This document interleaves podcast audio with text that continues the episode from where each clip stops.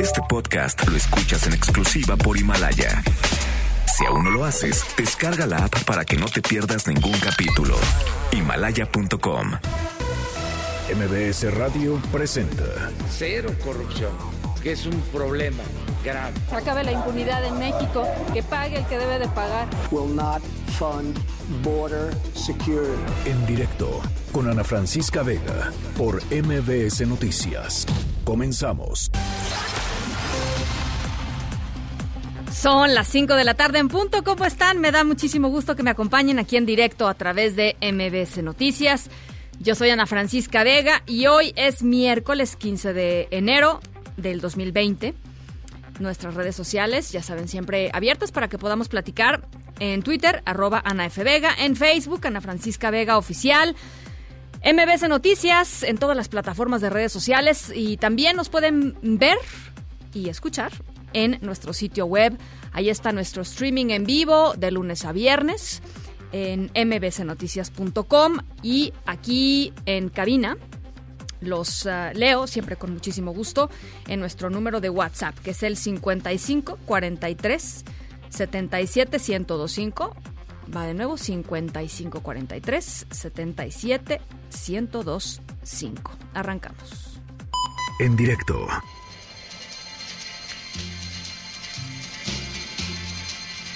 Es lluvia, gotas de lluvia. Yo siento como lluvia saliendo de mis ojos. Solo eso puede ser cuando me dejaste. Bueno, pues en el último año, esa es una muy buena noticia y la verdad, este, no siempre nos toca dar buenas noticias en estos espacios, así es que me da, me da de verdad eh, eh, mucho gusto platicar sobre esto. Eh, soy una convencida de, de este tema y, bueno, pues eh, les platicaba en el último año se instalaron en la Ciudad de México eh, 10.000 sistemas de captación de agua de lluvia en viviendas en, en, en dos alcaldías, en la alcaldía de Iztapalapa y en la alcaldía Xochimilco. Iztapalapa, eh, una de las, eh, uno de los lugares aquí en la Ciudad de México con más problemas de abastecimiento de agua. Eh, y, y se hizo en una colaboración que la verdad me parece muy afortunada entre una empresa socialmente, eh, digamos, con, con impacto social, eh, que se llama Isla Urbana, que es una, pues un híbrido, digamos, entre empresa y organización de la sociedad civil, y la administración de la jefa de gobierno, eh, Claudia Sheinbaum. Se hizo, pues, este convenio y se instalaron estos 10.000 sistemas de captación de agua de lluvia que benefician literalmente a miles de personas hoy ya en la Ciudad de México. Para platicar sobre esto, sobre los retos, sobre las necesidades y sobre los próximos 10.000 que ojalá vengan pronto, está con nosotros en la línea Navani Vera, él es director de comunicación de Isla Urbana. Navani, ¿cómo estás? Me da mucho gusto saludarte. Hola Ana Francisca, muy bien, muchas gracias por Fel- pues la felicidades. invitación para platicar. Pues felicidades primero, ¿no? Creo. Sí, muchas gracias. Platícanos La un sí. poco cómo, cómo fue este reto, porque, porque 10.000 sistemas pues no son pocos. No, no son pocos. eh, pues la verdad es que nosotros estamos muy contentos por ver lo que, pues lo que está haciendo la, eh, pues la Secretaría de Medio Ambiente del Gobierno de la Ciudad de México, la jefa de gobierno, al impulsar esta clase de, pues de políticas públicas que, que bueno, nosotros desde, desde nuestra óptica, en la cual llevamos 10 años, pues estudiando y perfeccionando e implementando, pues creemos que es una parte importante de lo que se tiene que hacer para pues empezar a cambiar un poco el paradigma del abasto de agua en la Ciudad de México hacia algo pues sostenible, sustentable, ¿no? Porque hasta el momento pues todos los indicadores van hacia que nos estamos acabando el agua Sí. y que no estamos encontrando muy bien cómo pues cómo hacerle, cómo revertir ese efecto. Eh, eh, la, la problemática en Xochimilco, quizá ahorita nos platicas tú un poquito más de cómo es. Eh, en, en Iztapalapa, la verdad es que todo el tiempo estamos escuchando de, de- de miles de personas, literalmente, que no tienen acceso eh, cotidiano al agua. Hay un problema severísimo este, que ha sido remediado y, y mucha gente, seguro que nos está escuchando en este momento en distintos puntos de la Ciudad de México, este, so- son remediados eh, muy parcialmente y muy cortoplacistamente a través de pipas, ¿no? Este, y la gente llega al nivel eh, entendible de pronto de bloquear avenidas diciendo llevamos este pues no sé tres semanas sin agua nos habían dicho que nos iban a conectar este ayer y no no han llegado etcétera y la solución de corto plazo es pues mándenles unas pipas y ya no y apaciguar el tema.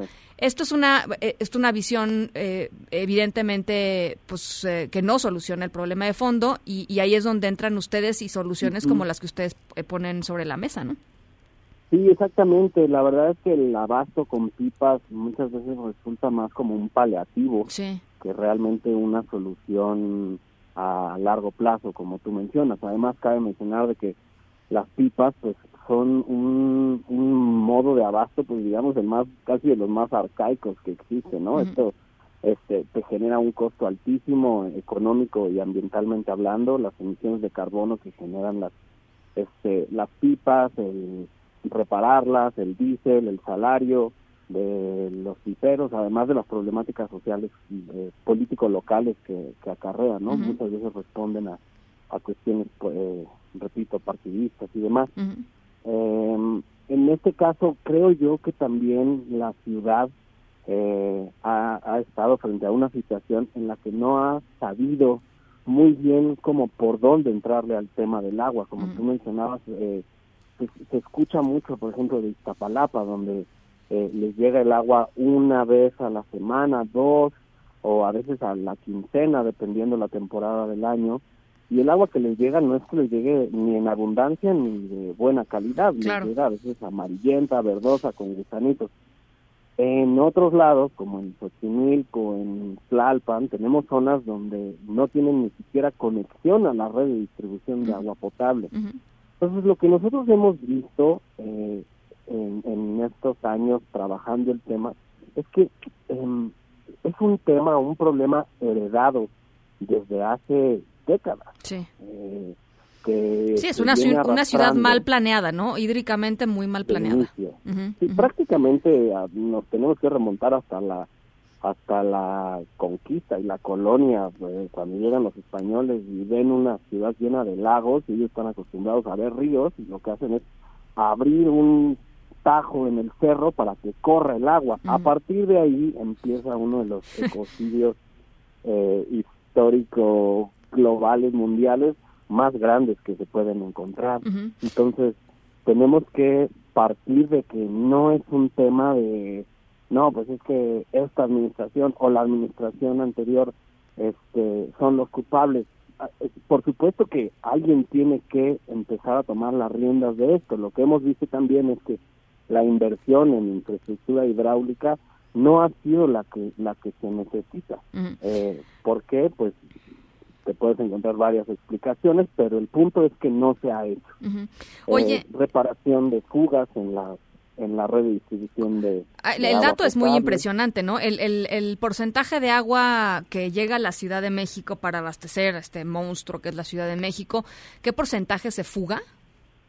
Pues mira, la verdad es que eh, los datos, el dato que se maneja es 40%, sí. pero ese, o sea, del 100% que ingresa, el 40% se pierde en fugas, pero este dato tiene casi más de 20 años manejándose, entonces...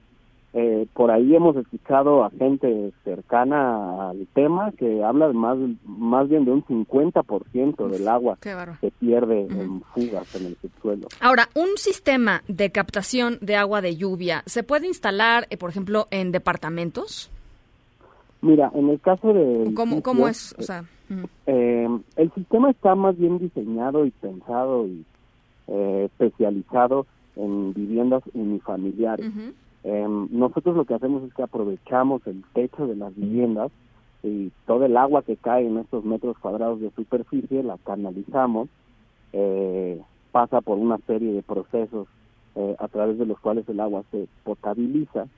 Em, entonces, durante los meses de lluvia, que bueno, los que vivimos aquí en la ciudad sabemos que nos llueven cántaros durante seis meses, a veces un poco más. Sí. Eh, es lo que aprovechamos. En el caso de un edificio, lo que sucede es que son muchas familias compartiendo el mismo techo. Entonces, de que se puede, se puede, pero implica en ciertas ocasiones eh, una obra de ingeniería un poco más costosa y el porcentaje de abasto que te va a cubrir va a ser bajo versus el costo que, que te va a exigir. En el caso de edificios, nosotros lo que recomendamos es la instalación de kits ahorradores de agua en todas las salidas, regaderas, excusados, fregaderos, etcétera, con lo que te puedes ahorrar entre un 50 y un 75% de agua. Al final el objetivo es el mismo, gastemos menos agua para que nos para que nos dure más el agua en la ciudad. Claro. Oye, estaba leyendo este dato, me pareció muy bueno. Eh, un sistema de captación de agua de lluvia en la Ciudad de México generalmente otorga entre 5 y 8 meses de independencia en agua a una familia. Es, es un muy buen dato, ¿no?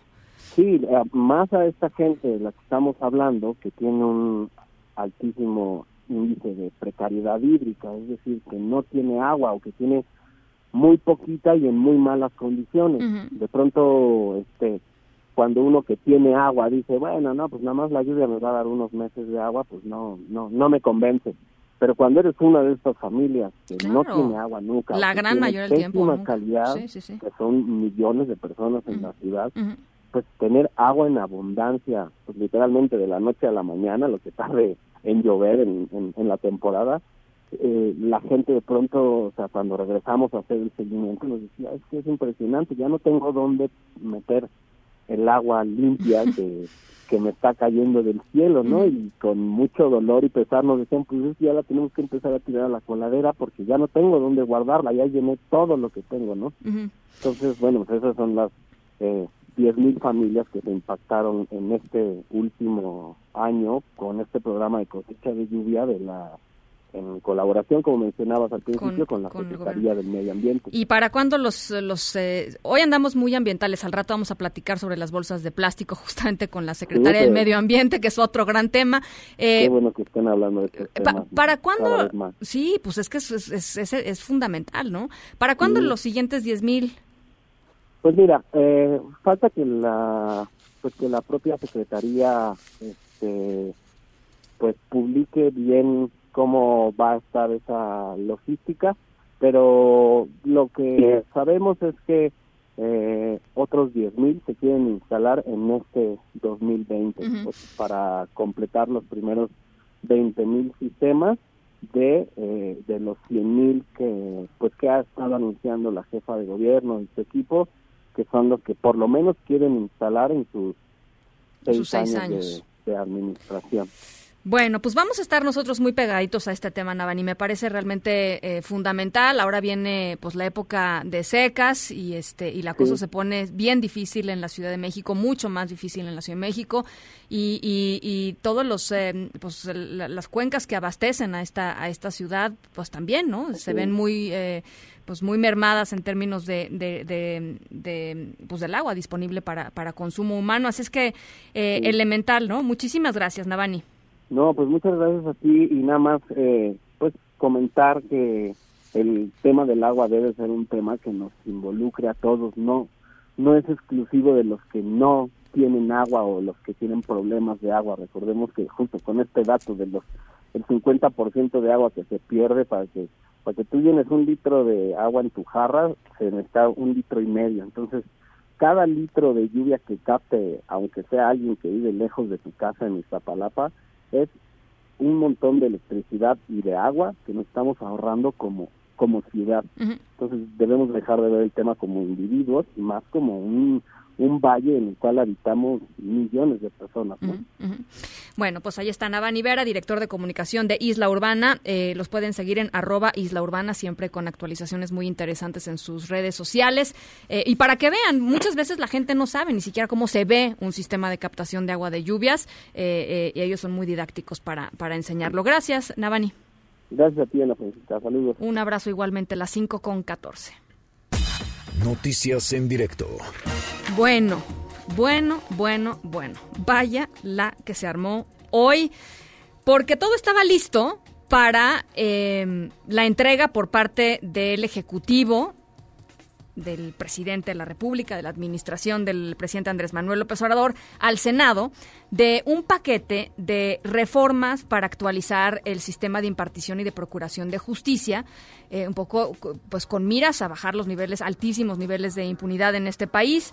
Pero algo pasó entre la noche y la, y la hora en donde se realizó este evento, que fue tempranito en la mañana, que el gobierno federal eh, aplazó esta entrega formal, al menos, de son nueve iniciativas eh, porque se desató un verdadero escándalo en torno a algunas de las disposiciones que estaba poniendo a consideración del Senado el Ejecutivo Federal, temas de arraigo, eh, temas que eran claramente violatorios, algunos inconstitucionales, en fin, vamos a estar platicando con un experto sobre lo que, pues, lo que pretendían entregar, eh, pero por lo pronto, pues, no sé si mágicamente, pero alguien alguien tuvo la cordura necesaria como para, para parar esto y eh, pues darlo a conocer pero no presentarlo formalmente. Se va a presentar formalmente el 1 de febrero, así es que hay un, una ventana de 15 días para hacer las correcciones, ojalá las correcciones necesarias,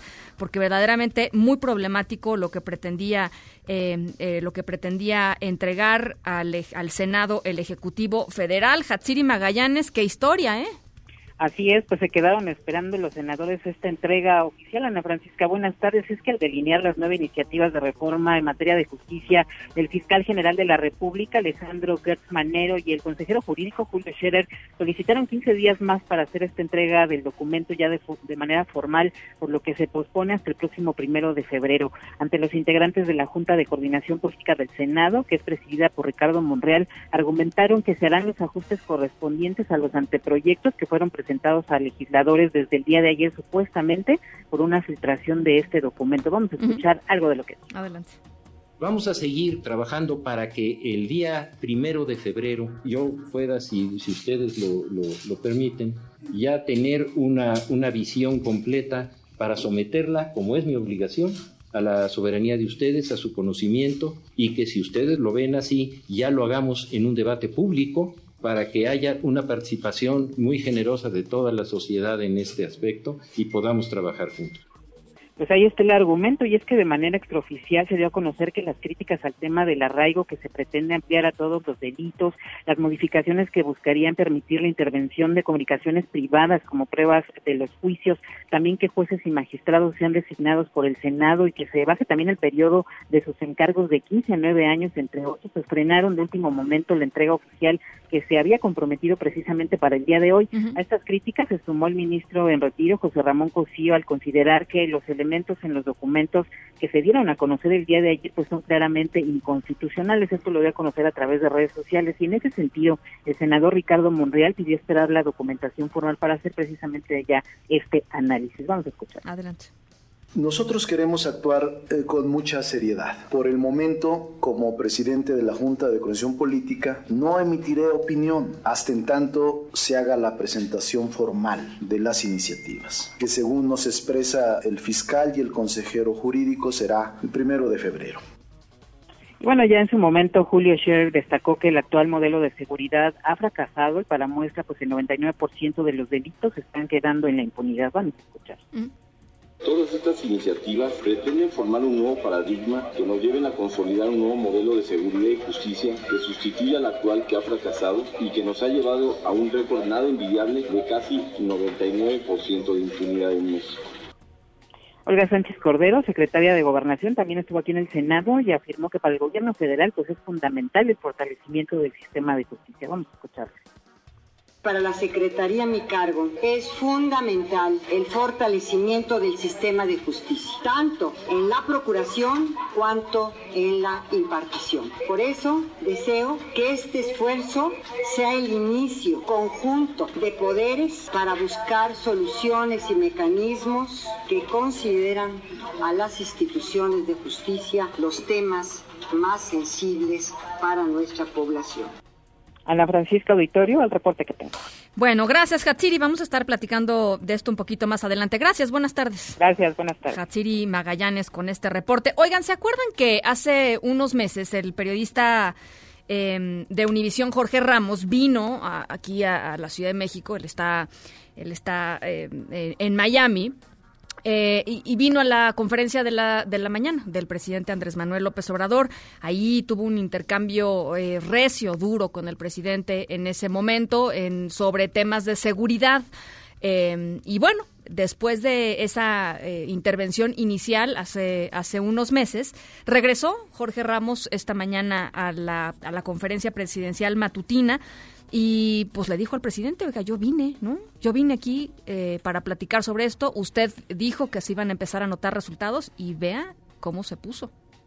México está cada vez más violento y usted es el presidente con las peores cifras de criminalidad desde la revolución. De diciembre del 2018 a noviembre del 2019 han sido asesinados 34.579 personas, homicidios dolosos, homicidios violentos. Este año, el primer año de usted, es peor que cualquier año de Peña Nieto, de Calderón, de Fox, de Salinas, de Cedillo, de todos los presidentes. Lo mismo ocurre con los secuestros. Su primer año de gobierno hubo más secuestros que cualquier otro año de la época reciente. Entonces, y todo esto está basado en cifras de su propio gobierno, señor presidente. Mi pregunta es, ¿cuándo va a haber resultados? Usted el 22 de agosto dijo que yo no iba a culpar a las administraciones pasadas, lo ha seguido haciendo, pero ¿cuándo va a haber resultados? ¿Está dispuesto a cambiar su estrategia de seguridad? ¿Y por qué no cambia a su gabinete de seguridad que no le ha dado buenos resultados? ¿Por qué los tiene ahí?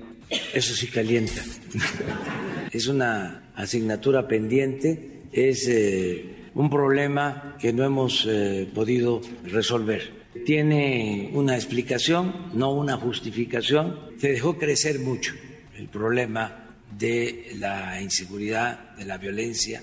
No se atendieron las causas. Va a haber solución. ¿Cuándo? Este, pronto yo estoy comprometiéndome. ¿Pero cuándo es pronto? El día primero de diciembre, este, Jorge, terminamos de sentar las bases de la transformación del país. Este año, sí, van a haber resultados.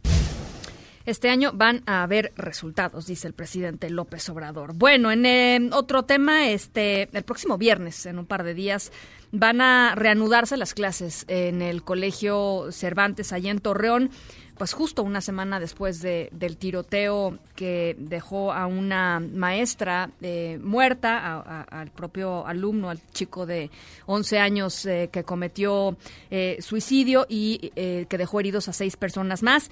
Va a ser entonces este próximo viernes. Ya han pasado varias cosas en las últimas horas allá en Torreón. Saludo con muchísimo gusto a Camelia Muñoz, corresponsal de MBS en Coahuila. ¿Cómo estás, Camelia? Buenas tardes. Hola Ana Francisca, muy buenas tardes para ti, para el auditorio. Pues bueno, informarte eh, lo más reciente de la información que se ha generado en torno pues a este caso que bien mencionas, eh, pues dejó lastimado a la, a la región lagunera. Te doy a conocer que eh, a pesar de que el lunes inició el operativo de revisión de, de, mochilas en escuelas de educación básica y que el gobernador Miguel Ángel Riquelme Solís dijo que este sería obligatorio, el secretario de Educación del Estado, Higinio González Calderón, manifestó que esto dependerá de los padres y dijo que eh, hay 4.200 planteles educativos, eh, tanto privados como públicos, donde pues esperan que en los próximos días los padres de familia autoricen esta medida. Vamos a escuchar lo que dice. Adelante. Depende de la voluntad de los papás. No, no vas a sancionar. Son acuerdos de un colectivo que se llama Consejo de Participación Social de cada escuela. El operativo eh, Mochila, el funcionario, según lo que nos, nos comentó, bueno, eh, se ha implementado en algunas escuelas ya desde el lunes anterior, sobre todo en educación, en escuelas eh, públicas, eh, y dijo que, bueno, efectivamente no se puede sancionar pero por ello están haciendo el llamado a los padres de familia para que lo autoricen. Así, por otro lado, bueno, te doy a conocer, también que lo mencionabas, que el Colegio Cervantes reanudará, perdón, las clases el próximo viernes, pero no obligará a los niños a acudir al plantel hasta que estos se encuentren en condiciones para hacerlo. Esto lo señalaron padres de familia que participaron en las actividades de apoyo y contención de estrés postraumático que ofrecieron distintas instancias públicas y privadas. Vamos a escuchar a una madre de familia. Si el niño no quiere venir, no está obligado. O sea, no nos van a forzar. Toda la semana nos han estado apoyando psicológicamente mucho de universidades de fuera, este, aquí locales. Y bueno, pues te comento que entre algunas de las medidas de seguridad que implementará el colegio Cervantes es de que pudieran instalar eh, los detectores de metales a partir de la próxima semana, al menos esto fue lo que dijeron algunos padres de familia, y también, bueno, de que no eh, permitirán eh, que los niños acudan con mochilas o quizás que estas puedan ser transparentes. Incluso el día de hoy se entregaron algunas Vimos. para para perdón. Vimos en este fotografías en, en, redes sociales de mochilas de plástico transparentes, como no, este, sí, backpacks transparentes. Así es, así es, entregaron algunas a los padres de familia que estuvieron eh, acudiendo pues a estas actividades de contención de, estrés y otras de las acciones que pudieran eh, instrumentarse a partir del viernes es de que los niños dejen todo lo que es el, em, sus libros y cuadernos en el plantel y solamente trasladen el cuaderno de tareas. Esto es lo que em, ha acontecido eh, en, en las últimas horas sobre pues este caso del Colegio Cervantes. Y cuéntanos, eh, Camelia, un poquito eh, eh, el, tema de las investigaciones. se, ha, se ha sabido mucho más acerca del contexto familiar este, de, este, de este chico de 11 años. Es, es verdaderamente triste ¿no? lo, que, lo que se ha ido sabiendo al respecto.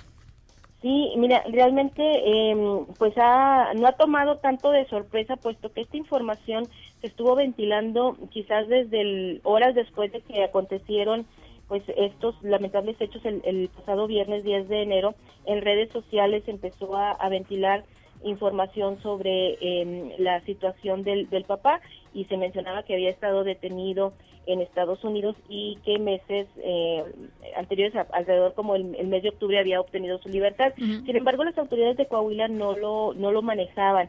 Sí se hizo mucha mención del entorno familiar, pero no se, no se eh, aclaraba por completo a qué se refería. Bueno, pues hasta que el día de ayer autoridades de Durango, que es donde, de donde son, eh, de donde es la familia, la familia del menor, eh, ahí estuvieron viviendo tanto el padre como los abuelos. Bueno, es, es quienes son quienes dan a conocer pues esta lamentable información y bueno, pues a ellos se suma que eh, las autoridades de Coahuila pidieron a la unidad de inteligencia financiera pues que se revisara la situación económica de la familia pues en virtud de que llamaba la atención eh, pues algunas eh, algunas situaciones no como el hecho de los vehículos de reciente modelo y bueno, pues eh, ya como damos eh, hemos sabido eh, recientemente las autoridades federales pues encontraron movimientos de recursos de extraña procedencia. Sí, bueno y además el tema del, del padre, o sea, terminamos sabiendo que el padre no estaba presente porque era una de las preguntas que nos hacíamos, ¿no? Como que existe pero no está presente, pues no está presente porque básicamente estaba, eh, no está presente en la, en la, vida del niño porque básicamente estaba en la cárcel en Estados Unidos, ¿no? Así es. Eh, Acusado de, de, cosas relacionadas al crimen, eh, al narcotráfico. Al tráfico de drogas, a la posesión de drogas. eso es lo que lo que se ha sabido. Y bueno, pues tenía varios años, alrededor de cuatro años, estuvo preso. Desde el niño tenía 11 años y pues prácticamente muy pequeño dejó de tener contacto con él.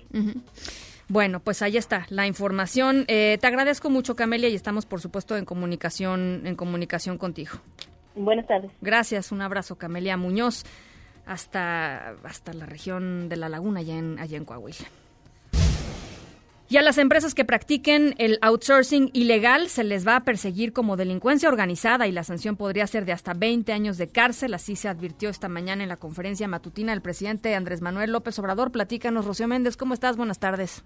En principio aceptó estas cifras que 14 mil empresas prescindieron, Ana, de 64 mil trabajadores en diciembre por esquemas de contratación ilegal, pero en total 380 mil personas con o sin seguridad social fueron despedidas en el último mes del 2019. Como ha detallado el presidente Andrés Manuel López Obrador, no solo advirtió que la subcontratación ilegal es castigada ya como delincuencia organizada, también señaló que ya operan acciones interinstitucionales para impedir facturas falsas, el abuso que hacen empresas que despiden a miles de personas para no pagar prestaciones, no pagar impuestos ni reconocer derechos laborales. La unidad de inteligencia financiera, ANA, confió en que así se terminará con triangulaciones como las que detectó con empresas que son fachada, que facturan de manera simulada o hacen subcontratación ilegal. Escuchemos al doctor Santiago Nieto.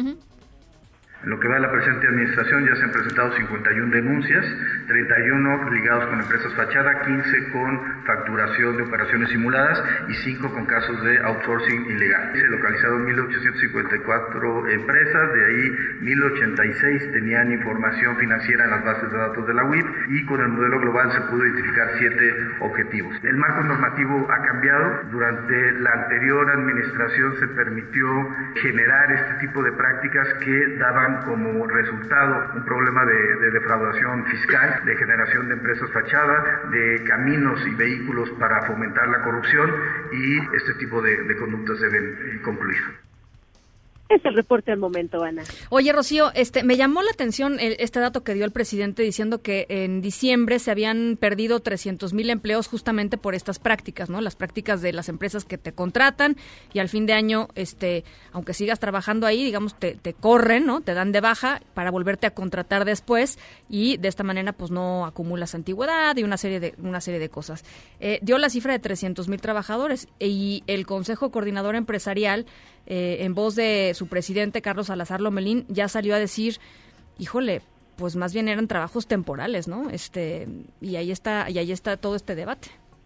Por lo pronto, el presidente asumió esta cifra de 380 mil mm, empleados con o sin seguridad social. No necesariamente todos están vinculados a la contratación ilegal. Hay que reconocer que hay empresas que quebraron y que tuvieron que despedir a toda su plantilla. O que fueron temporales, ¿no? Igual como dice y también, efectivamente, son trabajos temporales, pero nada más hay que quedarnos con una cifra, Ana. A ver. Se generaron 350 mil empleos en el 2019, pero se perdieron 360 mil en diciembre. Solo en diciembre. Uf. Es, brutal. Es un dato para pensarlo, ¿no? Sí, sí, sí, Bueno, pues muchas gracias, Rocío. Vamos a estar platicando sobre este tema más adelantito. Gracias. Hasta pronto. Muchas gracias, Rocío Méndez. Son las uh, cinco con 31. Vamos a la pausa. 5543 77125 va otra vez 5543 77125 pausa y regresamos en directo con Ana Francisca Vega por MBS Noticias en un momento regresamos. Continúas escuchando en directo con Ana Francisca Vega por MBS Noticias. Bueno, pues ya les decía, eh, ayer se había citado para que hoy el Ejecutivo Federal eh, presentara ante el Senado formalmente una serie de iniciativas de reforma para, decía el Gobierno Federal, actualizar el sistema de impartición y, impartición y procuración de justicia, eh, porque desde su perspectiva, bueno, había serios problemas en el, del, con el sistema pasado eh, em, y que, y que em, eh, este sistema, digamos, estaba fallando tanto que no había logrado reducir los eh, niveles de impunidad y que no estaba funcionando como tenía que funcionar y que había que hacerle algún algún tipo de algún tipo de arreglo. Bueno, eh, había dicho son son nueve iniciativas y de ayer en la noche a hoy en la mañana que, que arrancó arrancó este acto, pues la sorpresa fue que eh, en el Inter, digamos, se filtraron estos documentos, se abrió una polémica grandísima en torno a la constitucionalidad, a la validez, este, a la conveniencia eh, de, muchas de las, de las iniciativas que estaban planteadas ahí. Y en la mañana, a la hora del acto, pues se, se, presentaron, pero no se presentaron formalmente ante el Senado. Es decir, no entraron al Senado las iniciativas a discusión y eh, Ricardo Monreal, presidente de, del Senado, dijo que eh, perdón, los presidentes del Senado, el eh, coordinador de Morena, dijo que necesitaban 15 días para, eh, pues para consensuar, para arreglar, para modificar estas nueve iniciativas y que serían presentadas y serían aceptadas formalmente en el Senado el próximo primero de febrero. ¿Por qué es importante lo que pasó? Pues porque dejó entrever qué es lo que pretendía el gobierno federal poner a consideración del Senado y algunas de las cláusulas, ya les decía, son muy preocupantes. Bueno, para platicar sobre esto está con nosotros en la línea y yo le agradezco mucho Alejandro Jiménez, investigador del CEA, del Centro de Estudios sobre la Enseñanza y el Aprendizaje del Derecho. Alejandro, ¿cómo estás? Buenas tardes. Hola, buenas tardes, Ana Francisca. Pues ¿qué pasó, no? Platícanos un poquito cuál es tu lectura de lo que sucedió eh, ayer en, en, la noche, de, de, ayer a hoy en la mañana y, y de lo que pretendían presentar. Pues, mira, ah, ahora es como muy cuestionado todo el tema de, la filtración. Es difícil pensar en, una, en que estos documentos, en que alguien se va a tomar la molestia de redactar 500 y tantas páginas, nueve iniciativas de 500 y tantas páginas solamente como para generar escándalo y, sabotear esta propuesta, ¿no? Eh, sí, viene esta propuesta de la Fiscalía, se anunció que se iban a trabajar desde finales de la, del año pasado y eh, pues sí plantean varios riesgos y algunos puntos como muy importantes que es, que es importante que todos conozcamos independientemente de si avanzan así como como como están en estos documentos filtrados o si se va a hacer una modificación porque el espíritu de estas reformas es lo que verdaderamente es alarmante. El espíritu de estas reformas es básicamente echar para atrás todo lo que se había logrado con la última reforma, ¿no? Y más, más que todo lo que se había logrado última, la última reforma, incluso algunas victorias que se habían logrado previamente a la reforma de 2008. el, nos costó muchísimo trabajo separar las funciones de juzgar de las de investigar. Es muy importante para nuestros derechos y para tener ciertas protecciones que no nos dejen tan vulnerables cuando el Estado nos acusa de haber cometido un delito, que no sea el mismo juez el que investiga y juzga. Y antes el Ministerio Público tenía esa posibilidad de investigar y juzgar, y el juez también tenía la posibilidad de corregirle la plana en las investigaciones que la Fiscalía llama. ¿Cómo venía esta, esta nueva iniciativa al respecto de este tema? Esta nueva iniciativa vuelve a otorgar facultades de investigación a los jueces. Eh, le, da otra vez la facultad al Ministerio Público para que pueda producir prueba unilateralmente sin que se tenga que desahogar en una audiencia pública. eh, se abre la puerta para que se convaliden confesiones y pruebas obtenidas bajo tortura.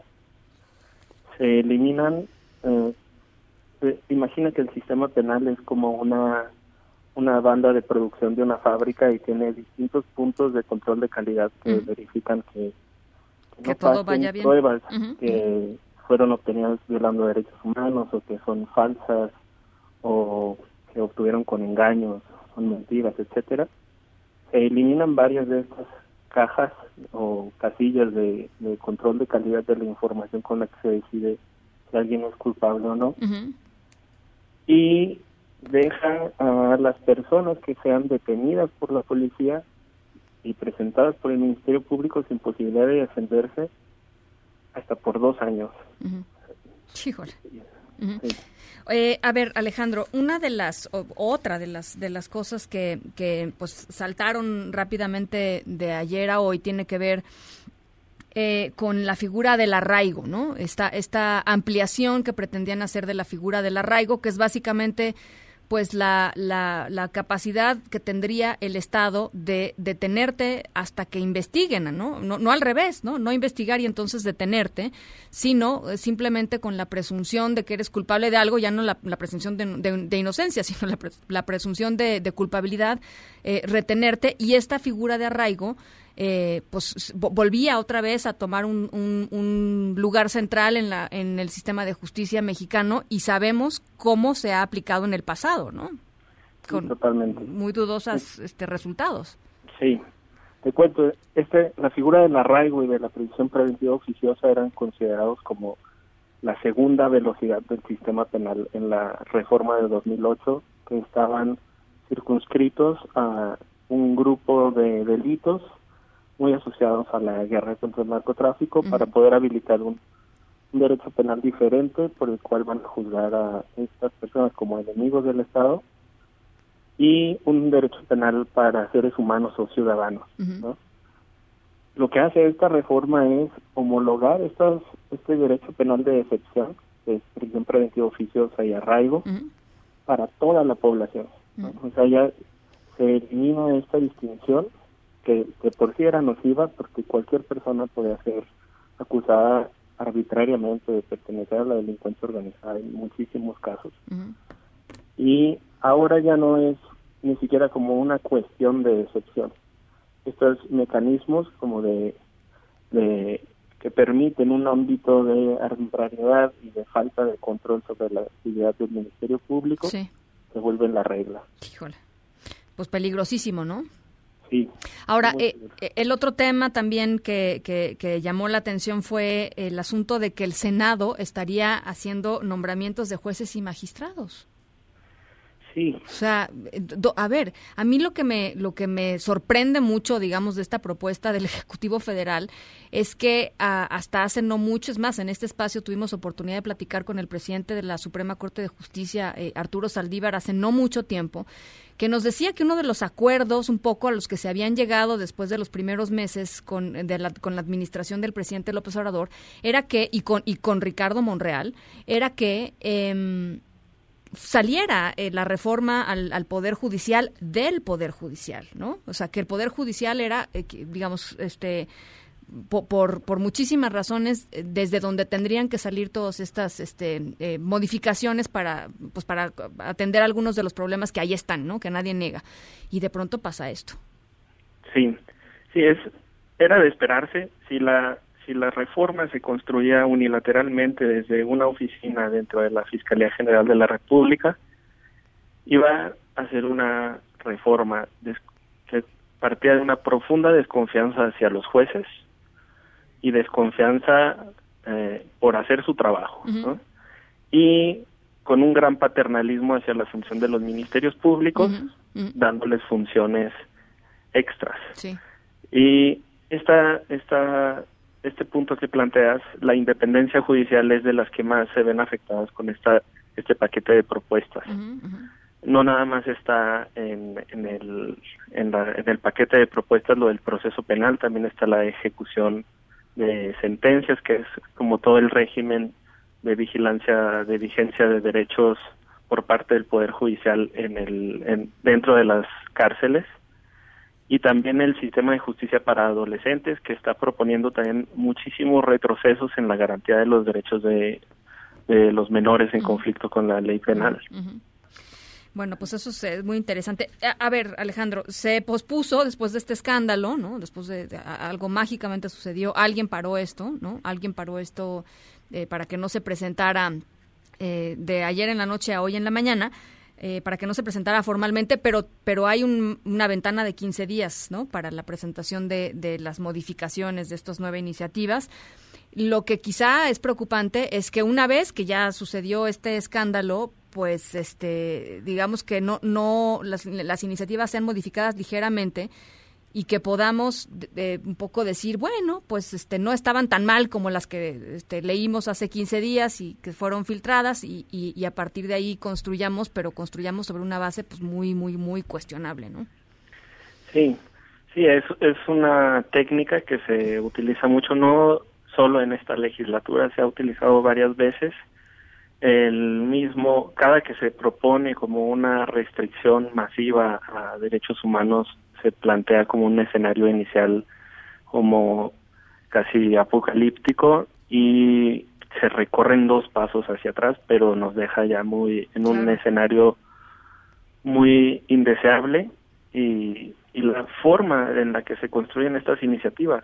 El, el, el Código Nacional de Procedimientos Penales, que es el que se pretende derogar y plantear uno totalmente nuevo, tuvo participación de gente de toda la República, tuvo participación de académicos de las universidades públicas y de las universidades más importantes de toda de todo el país, abogados litigantes, defensores y defensoras públicas, de toda de todas partes se se tomó en cuenta la opinión para la construcción del Código Nacional y este Código Nacional sería derogado por un código que se construyó en una pequeña oficina, seguramente entre dos o tres manos, y se pretende así plantear como de un plumazo la forma en la que se debe de juzgar, cómo se debe de castigar y qué se debe de prohibir desde un lugar perdido en Avenida Reforma en la Ciudad de México, afectando toda la realidad nacional. Bueno, pues vamos a estar pendientes, por supuesto, de lo que suceda en 15 días, de lo que se pretende, de, lo que se presente en 15 días. Por lo pronto, eh, yo te agradezco mucho estos minutos, esta explicación, Alejandro. Eh, Alejandro Jiménez, investigador del CEA, del Centro de Estudios sobre la Enseñanza y Aprendizaje del Derecho. Muchas gracias y muy buenas tardes. Gracias a ti, Ana Francisca. Un abrazo. En directo.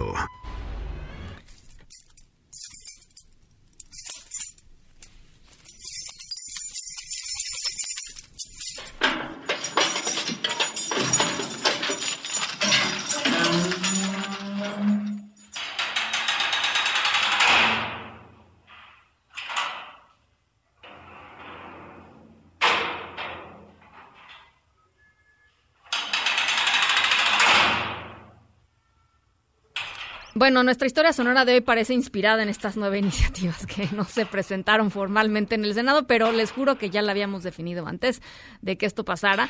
Pero sí tiene que ver con, eh, pues, uno de los muchísimos motivos por los cuales eh, uno puede terminar en la cárcel, arrestado.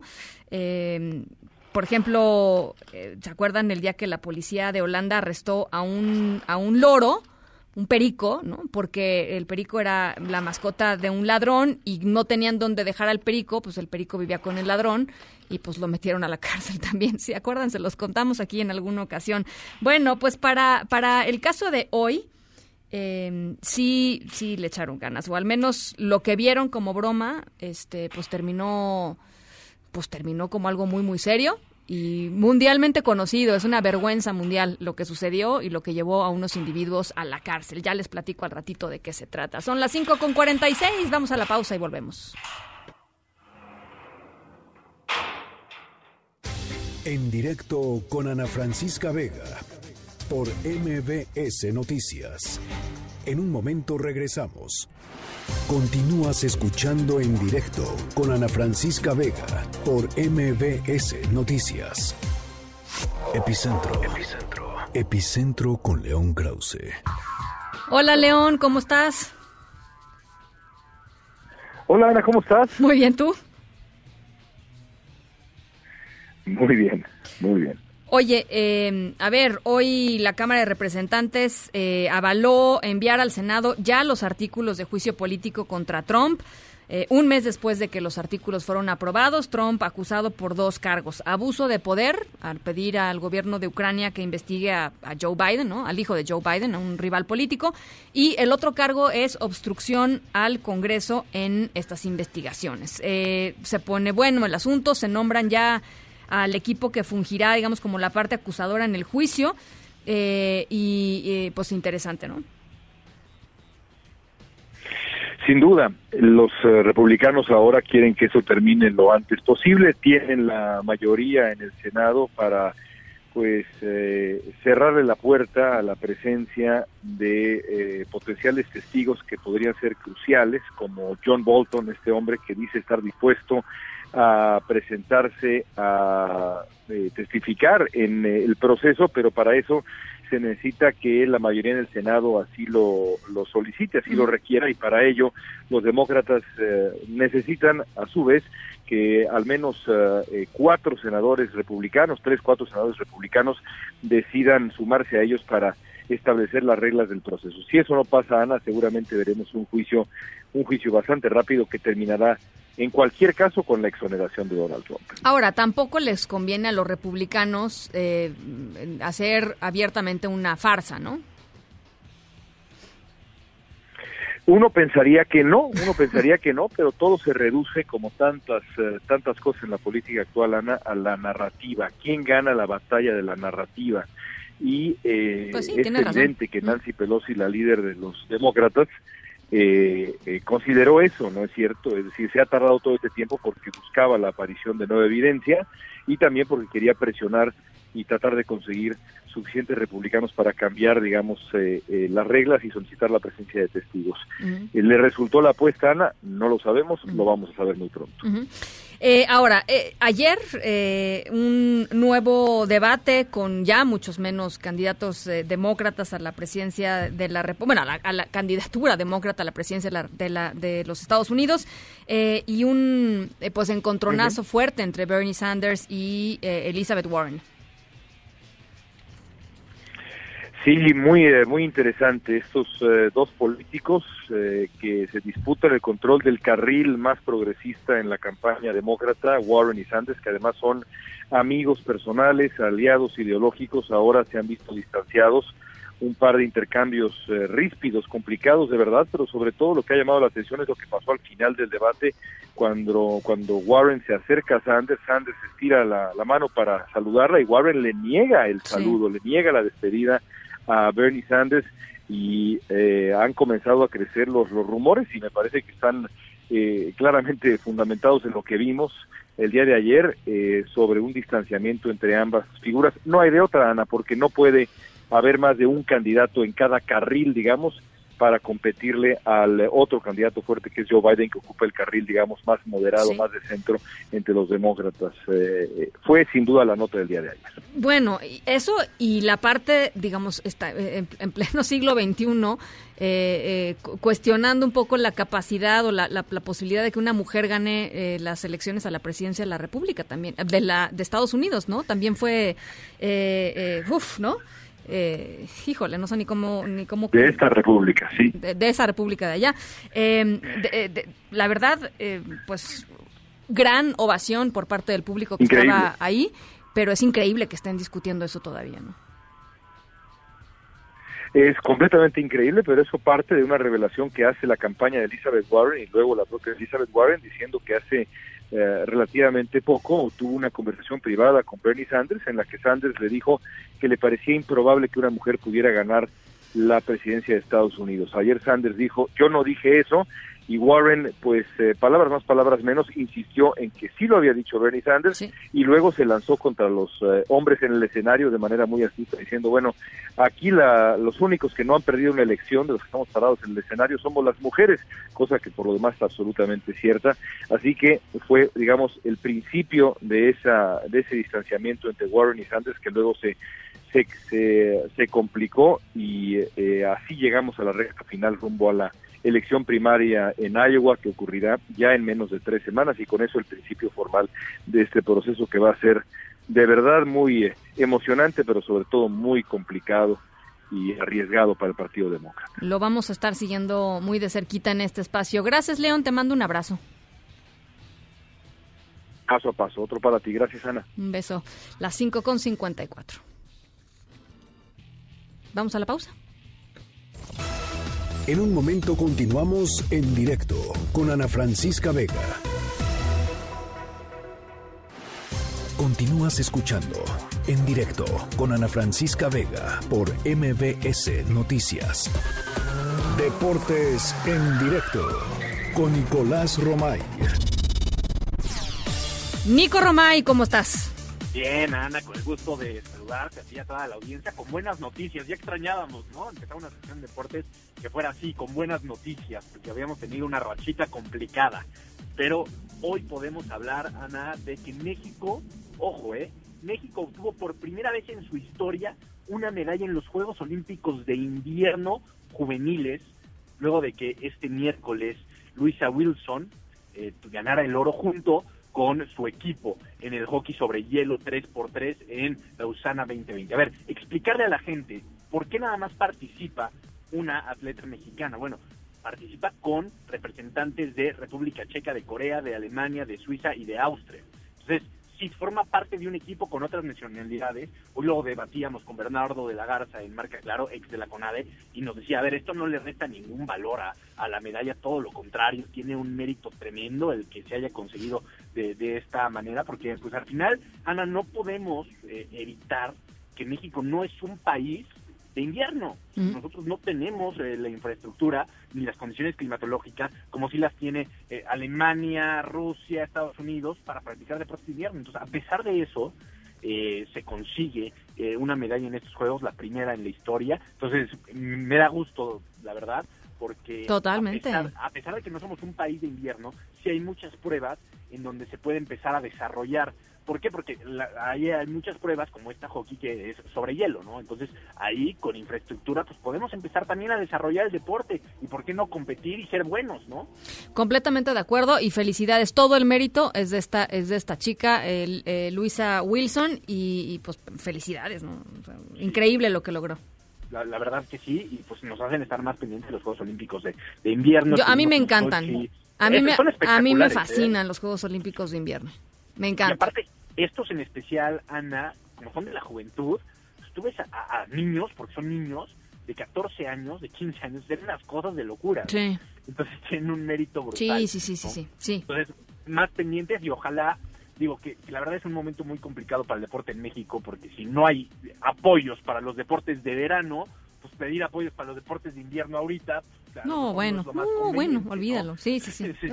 Pero bueno, mira, siendo muy positivos, ojalá en un futuro cercano también podamos apoyar los deportes de invierno porque tenemos, hay mucho talento en México y hay que aprovecharlo.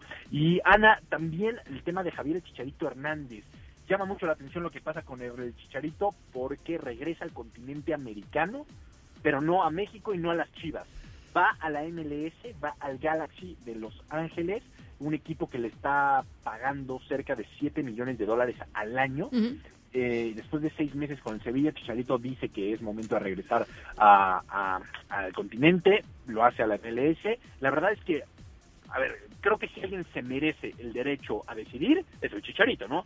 Diez años en Europa, para mí triunfó en el Manchester United, para mí consiguió cosas importantes en el Real Madrid, después hizo goles en Alemania, hizo goles en Inglaterra, ahorita jugó muy poco en el Sevilla, pero hizo goles. pero muy poquitos, ¿no? Ayer, ayer, alguien me daba el dato en tele este, los últimos, la verdad no me acuerdo el dato, pero eran muy, muy, muy poquitos goles este, el último año. En Sevilla. ¿Mandé? En el, Sevilla hizo tres goles. bueno, pues no, no puedes tener un, a un delantero que haga tres goles, ¿no? Uno en Liga. No lo sostienes. En, Europa. También creo que la magia para poder eh, tener una, de, una opinión es ver los goles comparándolo con los minutos jugados y la efectividad. Y en eso no hay nadie como Javier. Entonces también eh, que, tiene eh, Javier carencias, por supuesto que las tiene, pero también cada que le daban la oportunidad de respondía al Chicharito. Ahora, ¿por qué no lo, por qué no lo alineaban? E, esa es la, gran pregunta. ¿Qué pasaba con, con, el Chicharito? No entrenaba como tenía que entrenar, estaba desconcentrada, estaba en otras cosas, totalmente. No Tenía de más a menos.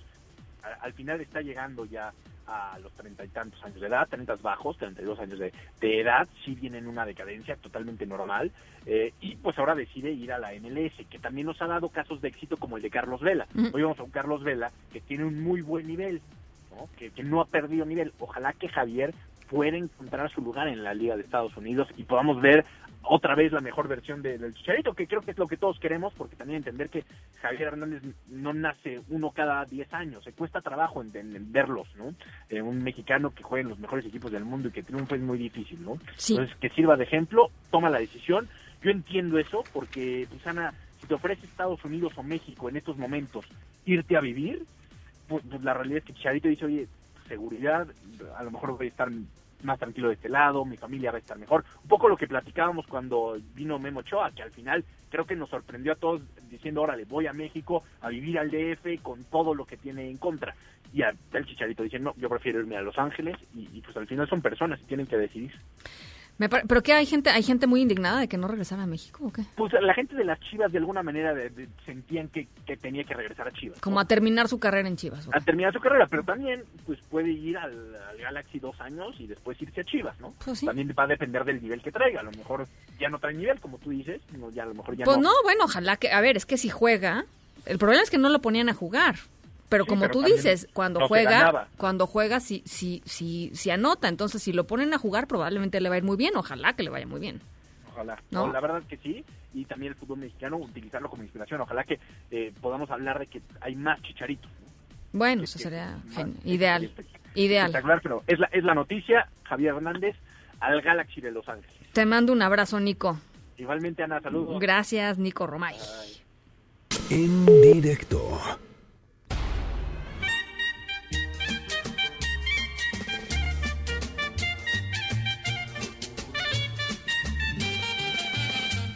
Tengo el orgullo de ser peruano y soy feliz.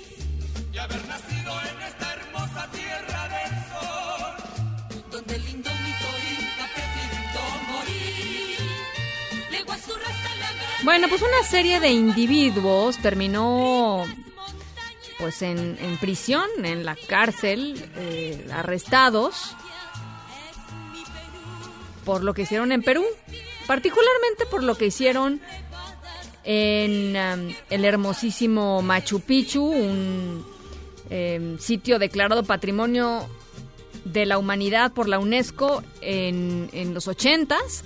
Una belleza de lugar, una maravilla de lugar, visitado por literalmente miles de, de, turistas todos los años. Y bueno, pues esta es la historia de unos justamente turistas que fueron a Machu Picchu. Ya les voy a contar qué fue lo que hicieron. Esta es nuestra historia sonora de hoy. Vamos a la pausa a las 6 con 5. Regresamos con el tema de los plásticos. Si tienen preguntas, mándenlas, ¿no? Eh, hay muchas dudas todavía en torno a la aplicación de esta prohibición de uso y distribución de bolsas de plástico. Así es que por acá vamos a estar platicando sobre este tema. las seis y cinco, pausa y regresamos.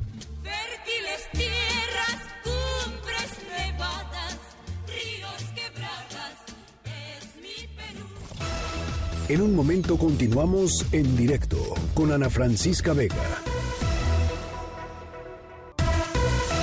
Una voz con transparencia. Una voz objetiva. Una voz plural. Una voz plural.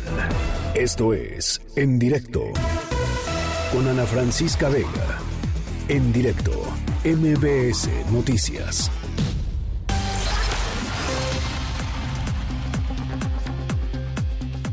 Son las 6 de la tarde con 10 minutos. Gracias por seguir con nosotros aquí en directo a través de MBS Noticias. Yo soy Ana Francisca Vega y hoy es miércoles 15 de enero del 2020.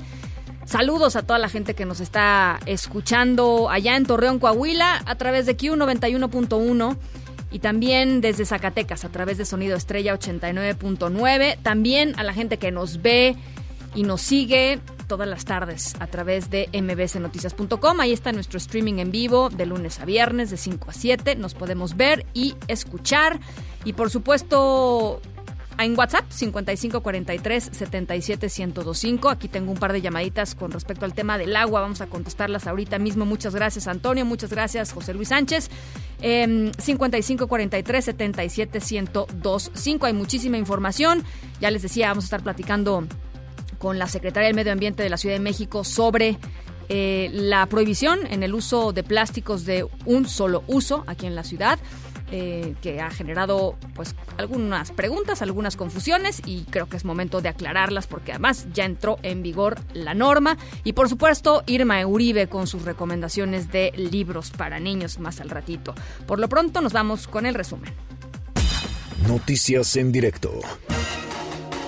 Colectivos, asociaciones y organizaciones políticas están preparando una nueva manifestación, una nueva protesta para este viernes contra el incremento, ¿se acuerdan? Platicamos este incremento a partir del 1 de enero de dos pesos en las tarifas del transporte público en el Estado de México. Dos pesos. Diario los asaltan, ¿no?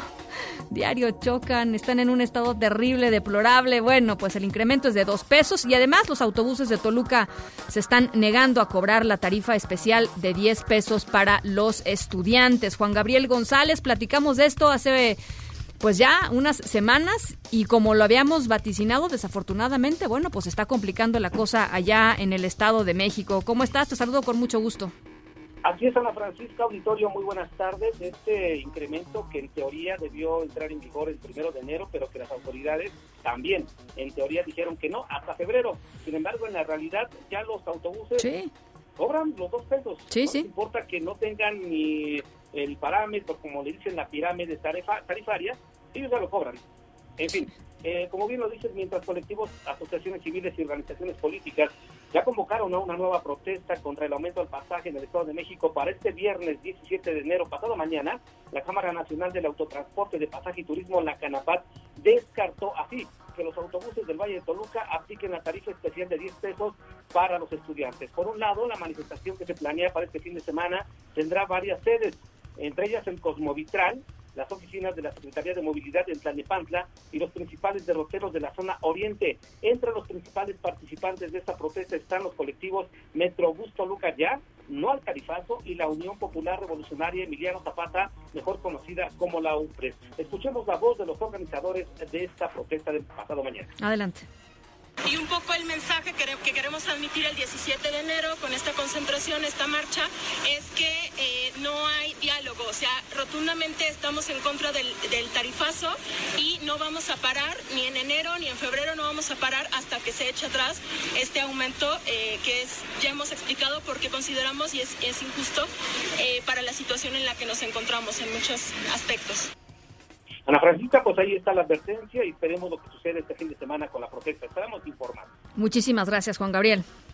Buenas tardes. Gracias, muy buenas tardes. El gobierno federal pospuso hasta el 1 de febrero la entrega formal de reformas del paquete de reformas al sistema judicial sobre los anteproyectos que se filtraron anoche. Eh, uno de ellos, por ejemplo, pretendía extender el arraigo a básicamente todos los delitos y no solamente a los de delincuencia organizada. Alejandro Jiménez, investigador del CEAD, indicó que aunque no es un escenario definitivo, faltan 15 días todavía para la nueva presentación, pues no deja de ser, por supuesto, un, eh, eh, pues una perspectiva que puede ser indeseable para el sistema de justicia en México el Código Nacional de Procedimientos Penales, que es el que se pretende derogar y plantear uno totalmente nuevo, tuvo participación de gente de toda la República, tuvo participación de académicos de las universidades públicas y de las universidades más importantes de, todo el país, abogados litigantes, defensores y defensoras públicas, y este Código Nacional sería derogado por un código que se construyó en una pequeña oficina, seguramente entre dos o tres manos, y se pretende así plantear como de un plumazo la forma en la que se debe de juzgar, cómo se debe de castigar y qué se debe de prohibir. Salieron de Honduras dos nuevas caravanas migrantes, las primeras de este 2020. La secretaria de Gobernación, Olga Sánchez Cordero, afirmó que va a haber un operativo especial de recepción de esta caravana migrante. Eh, una de ellas salió desde San Pedro Sula en Honduras. Por supuesto, el objetivo es llegar hasta Estados Unidos, como sabemos, seguramente pues eh, muchos de ellos terminarán en México esperando sus procesos allá en Estados Unidos. Así lo dijo la secretaria de Gobernación. Habrá operativos especiales y desde luego habrá agentes migratorios, por supuesto que habrá agentes migratorios y vamos a coordinarnos nuevamente en esto, yo creo que mañana más tardar con el secretario de Relaciones Exteriores, aquí en la Secretaría de Gobernación, la Unidad de Inteligencia Financiera denunció a un exfuncionario por ayudar a Javier Duarte, exgobernador de Veracruz, a reducir su condena. Su nombre es Mauricio Moreno, era exdirector general de procesos legales y Moreno habría interferido a favor de Duarte para reclasificar sus delitos, imagínense nada más, y así de esta manera poder recibir una condena menor. El ex gobernador de Veracruz, Javier Duarte. Son las 6 con 17. Vamos a hacer una pausa. Regresamos rapidísimo con la secretaria del Medio Ambiente de la Ciudad de México. Vamos a platicar sobre la prohibición en el reparto y en la comercialización de bolsas de plástico aquí en la capital. Volvemos. En directo con Ana Francisca Vega por MBS Noticias. En un momento regresamos. Continúas escuchando en directo con Ana Francisca Vega por MBS Noticias. Esta mañana una protesta en el Zócalo capitalino eh, porque empresarios del, plástico, comerciantes de, de, bolsas de plástico se manifestaron en contra de pues esta nueva legislación aquí en la ciudad. Legislación que, por cierto, quiero decir, eh, busca reducir y busca eliminar 4.500 toneladas diarias de, desechos. Es decir, es, un, es, una, es una norma ambientalmente eh, pues que hace muchísimo sentido. Y bueno, pues estos empresarios y estos comerciantes del plástico querían audiencia con el gobierno capitalino.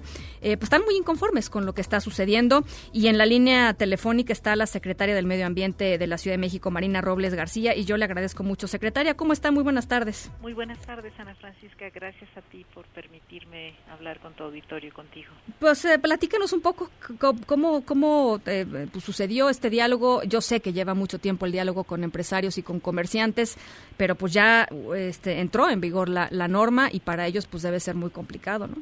Sí, Ana Francisca, eh, tanto eh, nosotros como Secretaría del Medio Ambiente y por supuesto la jefa de gobierno ha estado insistiendo en que pues tendremos abierto siempre el diálogo con los diferentes grupos Hoy eh, el grupo que se manifestó, eh, pues por supuesto está eh, preocupado y lo que nosotros estamos haciendo es abrir desde hace varios meses una mesa de trabajo donde estamos sentados la Secretaría de Educación, Ciencia, Tecnología e Innovación de la ciudad, la Secretaría de Desarrollo Económico, la Secretaría del Trabajo y nosotros para poder encontrar eh, nuevas rutas de negocio, nuevas oportunidades que se necesitan en el mundo, Ana Francisca, porque esto no, no tiene marcha atrás.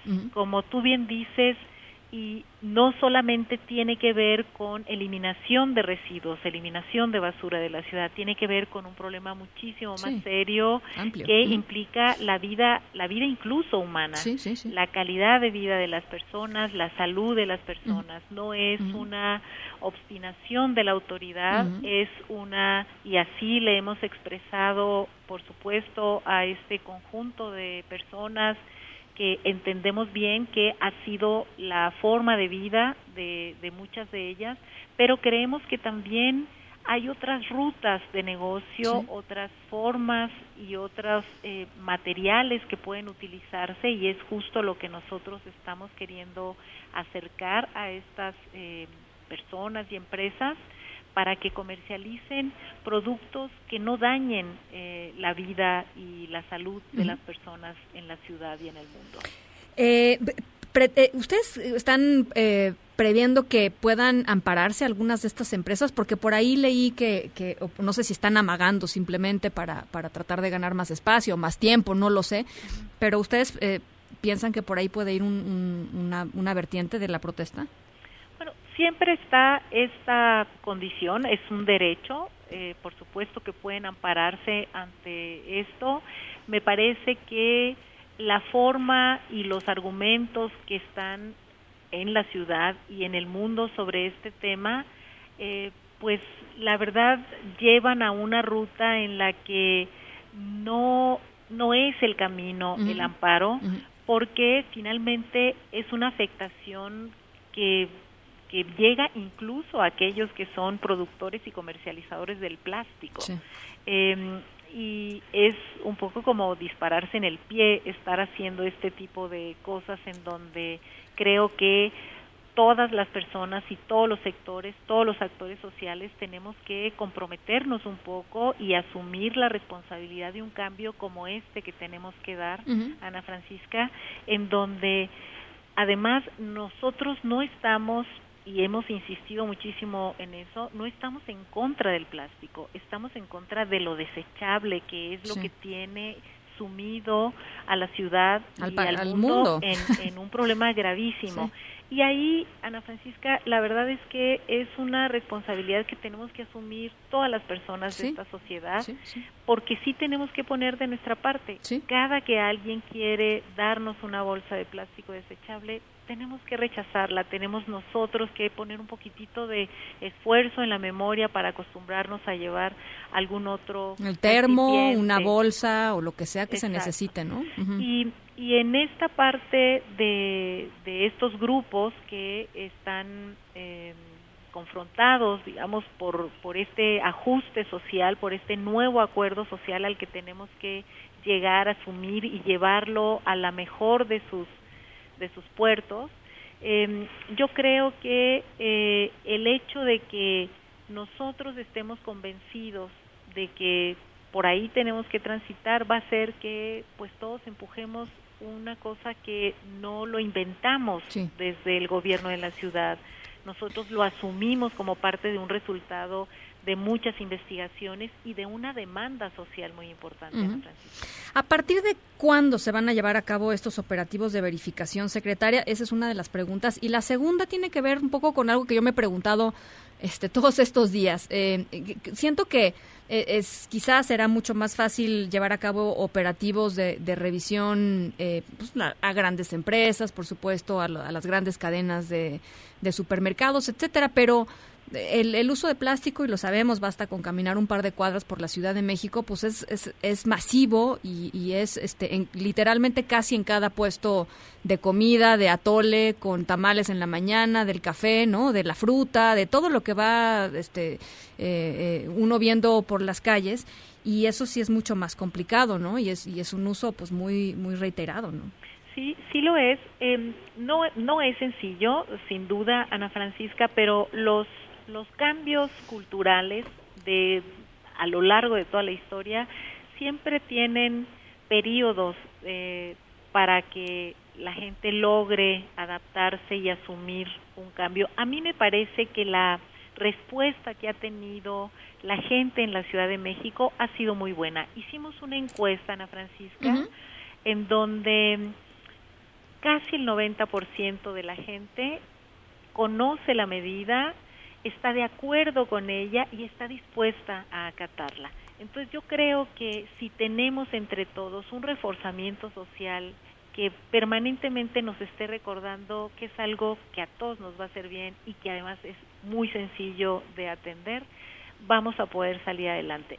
Tienes razón en que pues hay un montón de pequeños espacios que hacen que la ciudad se inunde de esta cantidad y que son imposibles de verificar, o sea, en la práctica sería absolutamente imposible hacerlo, ¿no? Pero yo creo que nosotros como consumidores sí podemos ayudar en eso. Y es justo el rol que nos toca jugar a todos pensando que no solamente tiene que ver con cumplir una ley, sino tiene que ver con algo que nos hace bien a todos, que beneficia la vida de todas las personas en esta ciudad. Oiga, eh, a ver, otro de los temas, eh, veía, fíjole, es que es, una cosa tras otra, pero veía eh, una bolsa que decía bolsa compostable y luego me presentaron otra bolsa que también decía bolsa compostable y simplemente una era verdadera y una era falsa. Alguien rápidamente decidió imprimir bolsa compostable en una bolsa de plástico común y corriente. A estas personas, a las personas que comercialicen con eso, van a también ser, este, eh, sancionadas. ¿Qué, va a pasar con, ella? ¿Cómo se a ver, ¿cómo sabemos si nos entregan una bolsa compostable o no? Eso, eso no Nosotros como consumidor difícil. Es muy difícil, ¿no?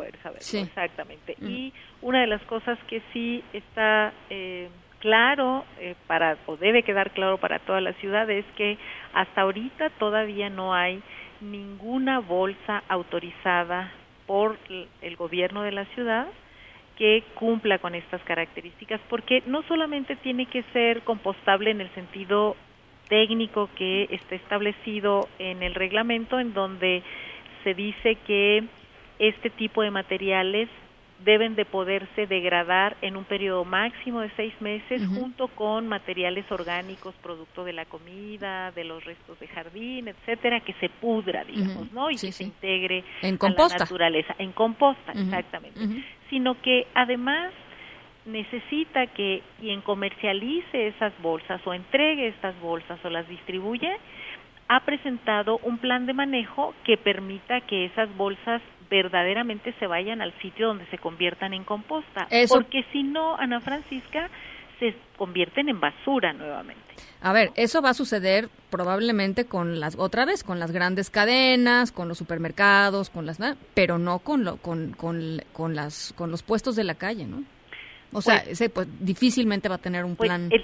creo que el punto, Ana Francisca, está en una lógica que tal vez nos cueste y nos estamos resistiendo a aceptar, y es el punto de lo desechable. O sea, si nosotros cambiamos la idea de que necesitamos material desechable para muchas de estas cosas como son, pues, no sé, este, las bolsas o el, el, lo que cubre a los platos o el vaso, ¿no?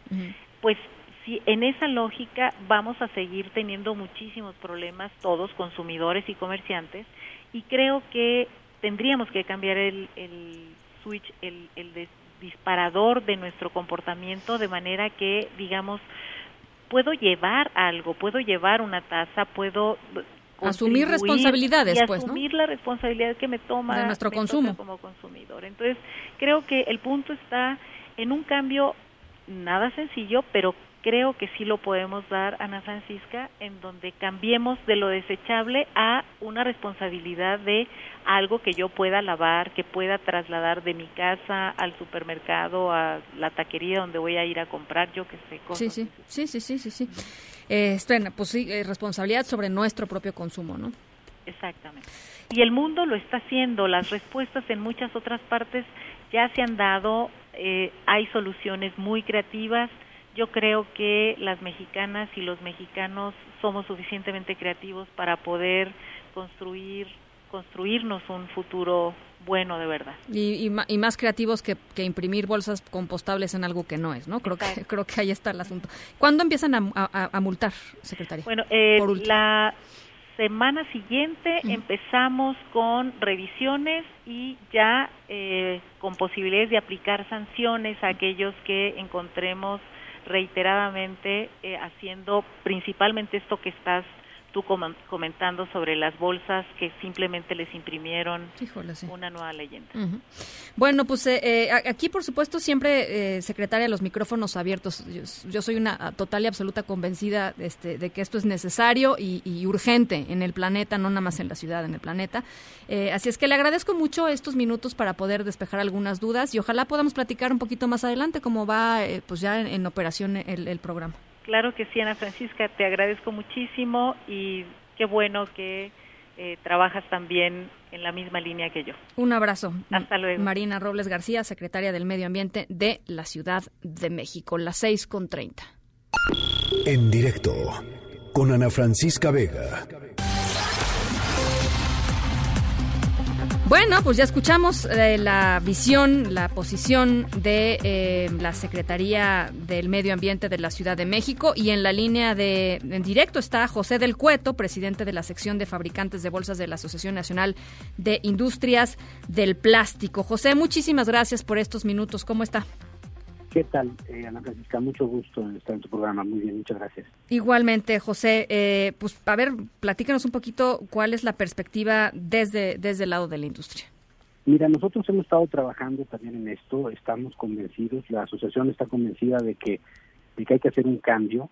Nosotros estamos, eh, hemos promovido muchos acuerdos, entre ellos firmamos el acuerdo global eh, de la Fundación El MacArthur para el tema de los plásticos, y, estamos convencidos de que el tema es el reciclaje, hay que disminuir, es cierto, pero también el tema es buscar cómo estos residuos plásticos eh, se puedan separar y reciclar.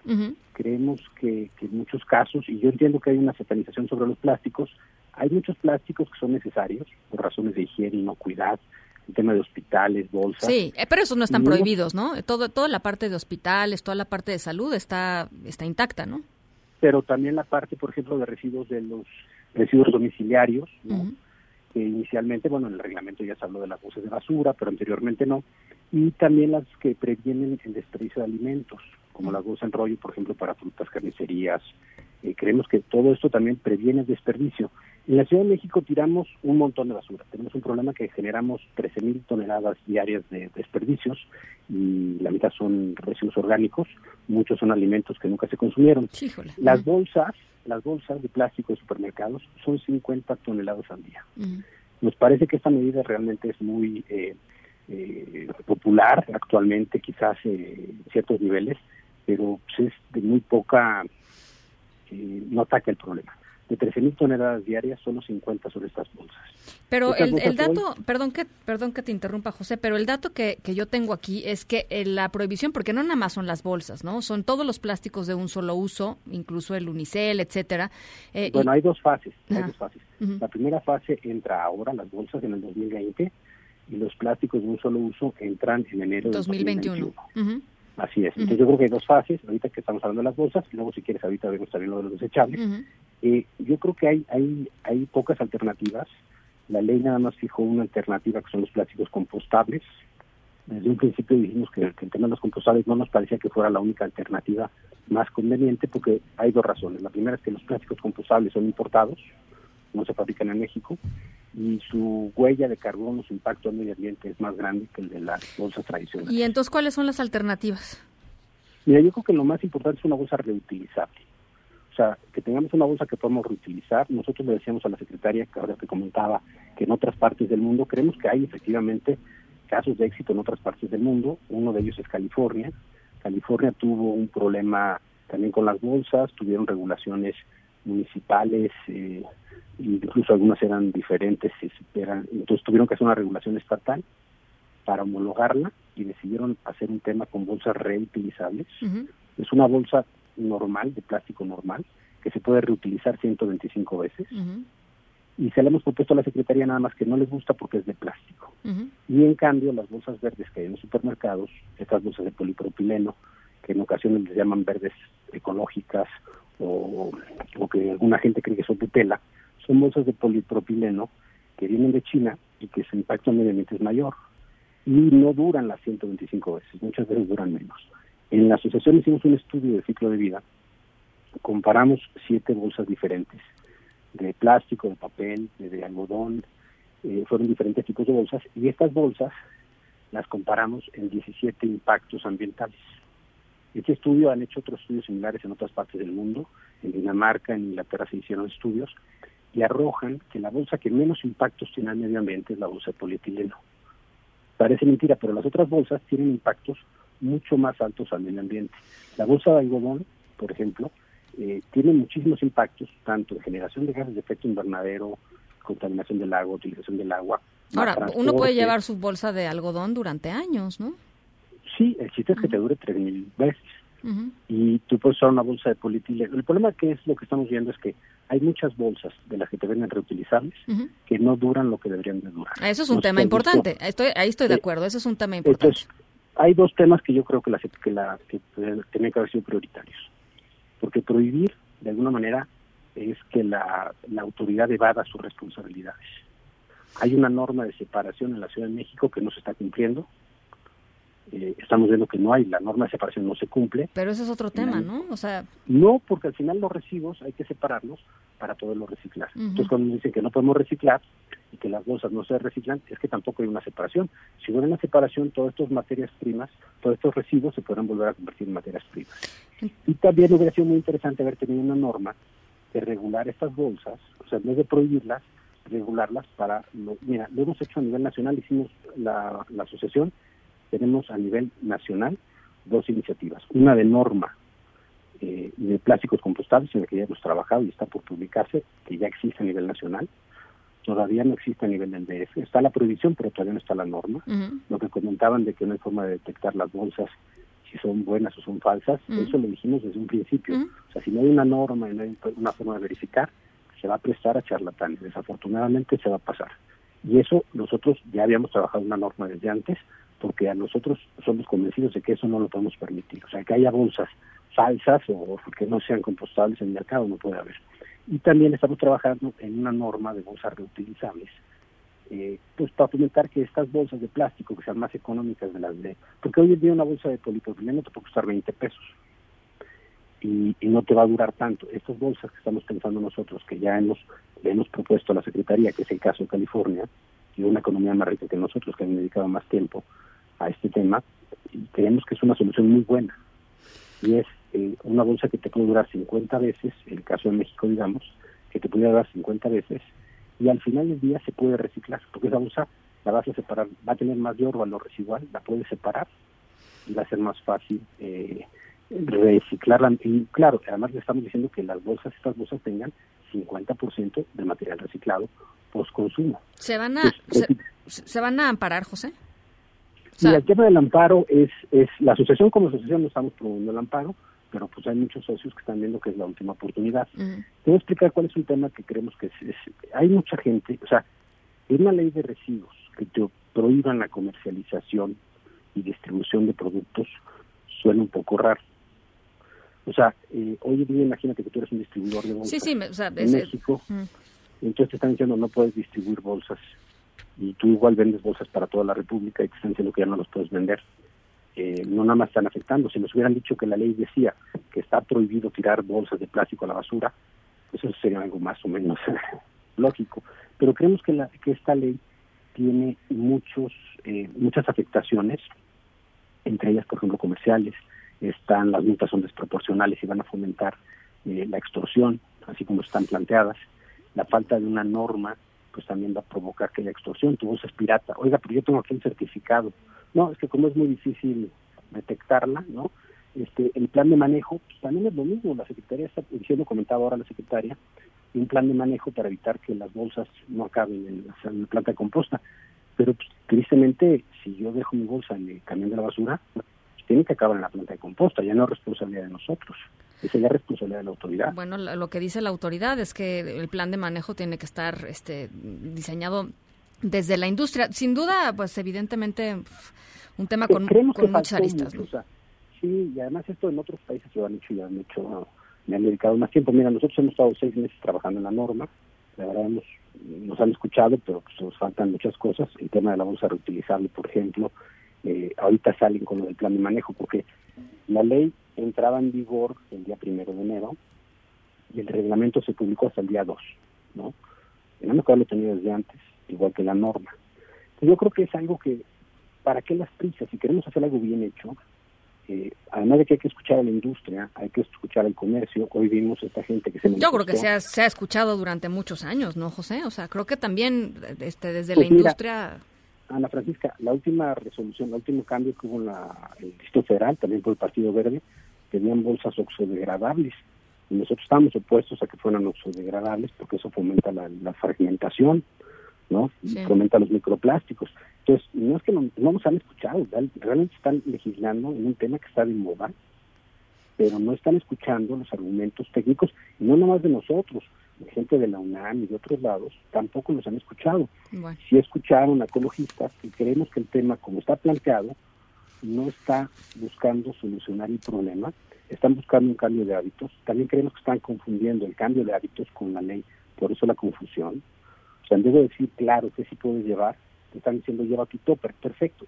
Tenemos que la ley, lo que queremos es que quede muy clara y ya después que hagan una campaña de información, está perfecto. Nosotros Bueno. estamos de acuerdo en que hay que hacer una reducción y buscar cómo reciclar y reutilizar lo más posible.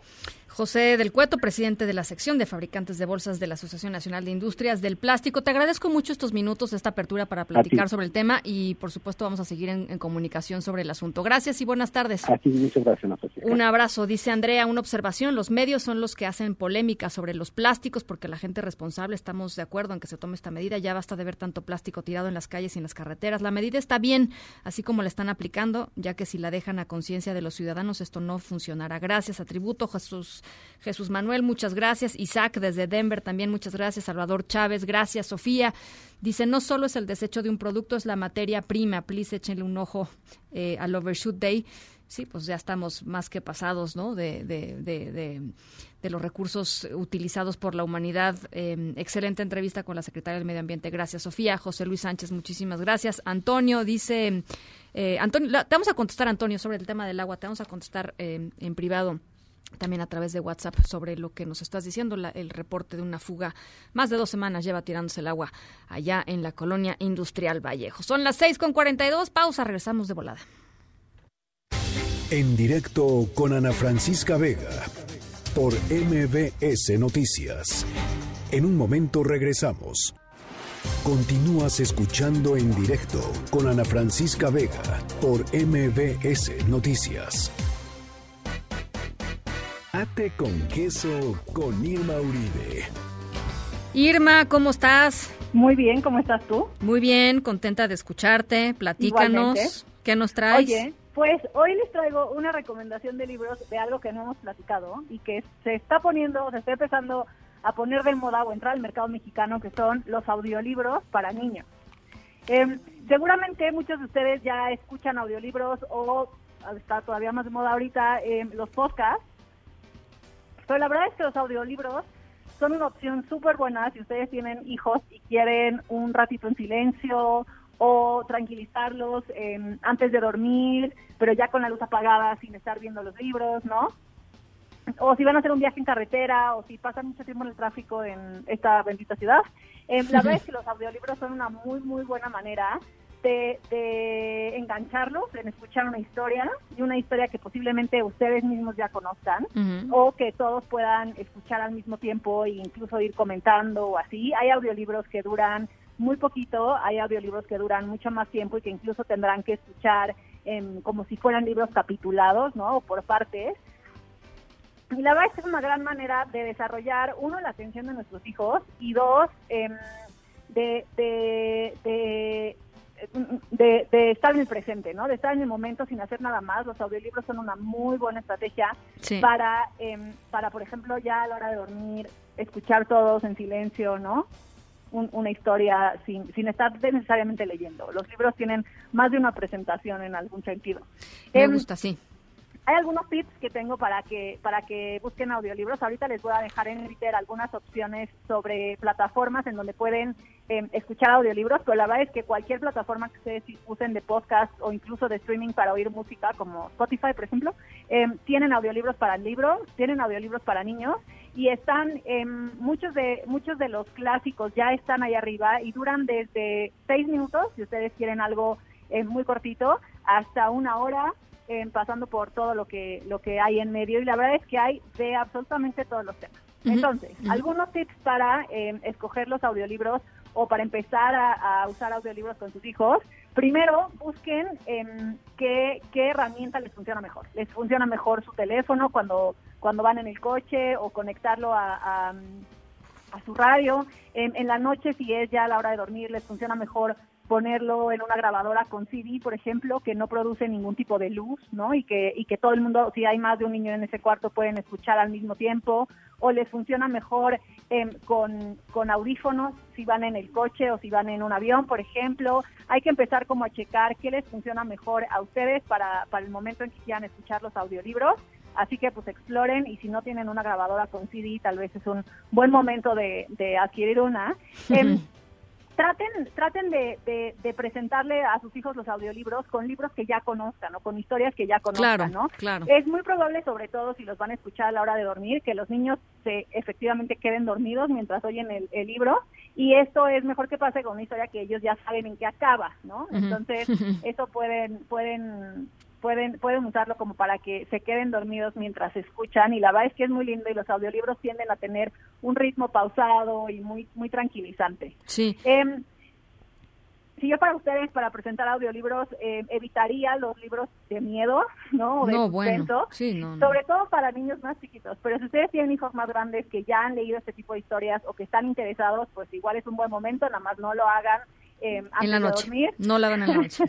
No. O a menos que, que no quieran tener una, una, una apacible noche en su casa, porque también es A menos que quieran hacer una noche de sustos que se vale ¿eh? Exacto. y está divertido. Exacto. Em, otra cosa, sobre todo también para los más chiquitos, es que no le teman a la repetición. Es un poco lo mismo con los libros normales. Los niños, los, los niños más pequeños tienden a querer repetir los mismos libros, las mismas historias, las mismas caricaturas, y tiene que ver con un sentido de seguridad y de saber qué viene después. Entonces, déjenlos que escuchen el mismo audiolibro 500 veces, casi hasta que se lo sepan de memoria, porque eso les ayuda a conectar como con los personajes, con la, con la trama, y, y la repetición es algo muy bueno para el cerebro de los niños y les ayuda mucho a desarrollar em, conexiones neuronales que eventualmente les van a servir para leer, para escribir y para muchas otras. Em, y finalmente, los audiolibros son un gran premio o una gran manera de premiar a sus hijos. Entonces, em, si acaban la tarea rápido, si ponen atención, si hacen sus deberes, si tienen su cama o lo que sea, escuchamos un audiolibro antes de dormir. Es una gran manera de cerrar el día, sobre todo si ustedes también se involucran. Te mando un abrazo, Irma. Están buenísimos. Y en Twitter, arroba Irmolauro. En, en un ratito más vas a subir seguramente todas estas recomendaciones, ¿no? Sí, le subimos plataformas y todas las recomendaciones. Buenísimo, para que sigan a, a Irma en arroba Irmolauro, ahí en, ahí en Twitter, en donde está todo esto y todos los, este, todos los miércoles están, en- están sus recomendaciones. Gracias, Irma, un abrazo. Gracias a ti, buen fin. Igualmente, buen fin, las seis con cuarenta, buen fin es miércoles, seis con cuarenta y nueve, vamos a la pausa. En un momento continuamos en directo con Ana Francisca Vega. Continúas escuchando en directo con Ana Francisca Vega por MBS Noticias.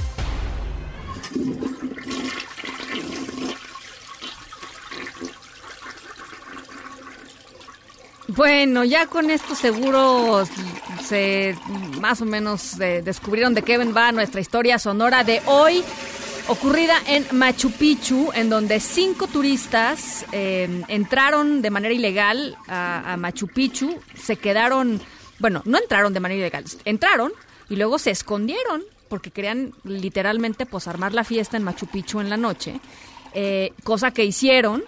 Eh, y los agarraron, los encontraron, los agarraron, eh, están acusados de... A, a- cinco los, los deportaron y a uno más sí lo detuvieron, estará enfrentando un proceso judicial. Entraron a zonas restringidas de la ciudadela, dañaron eh, el famoso Templo del Sol, eh, parte de la construcción pues fue fue dañada con esta fiesta que hicieron y algunos de ellos incluso por eso estamos escuchando un sonido de excusado es que eh, defecaron en Machu Picchu así es que eh, pues los agarraron a estos a estos individuos. Qué qué barbaridad cómo es posible que hagan este tipo de cosas Eh, tuvieron que pagar algo así como 18 mil pesos de, de multa eh, y, pero uno de ellos, ya les decía, de nacionalidad argentina, va a tener que eh, eh, pues, enfrentar un proceso judicial. No es la primera vez que algo pasa así en Machu Picchu.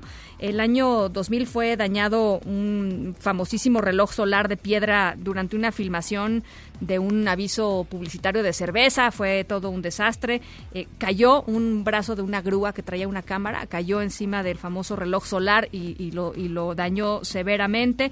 En Cusco también ha habido pues cosas así y por supuesto pues la ley peruana sanciona fuertemente quienes hagan este tipo de cosas, así es que bueno, pues estas personas fuchi, ahí sí fuchi guacala, ¿no? Aquí sí fuchi guacala con lo que hicieron en Machu Picchu. Qué horror. Eh, pero bueno, eh, esa es nuestra historia sonora de hoy y nosotros nos vamos, son las 6.55. A nombre de todos los que hacen posible este espacio, muchísimas gracias por acompañarnos este miércoles.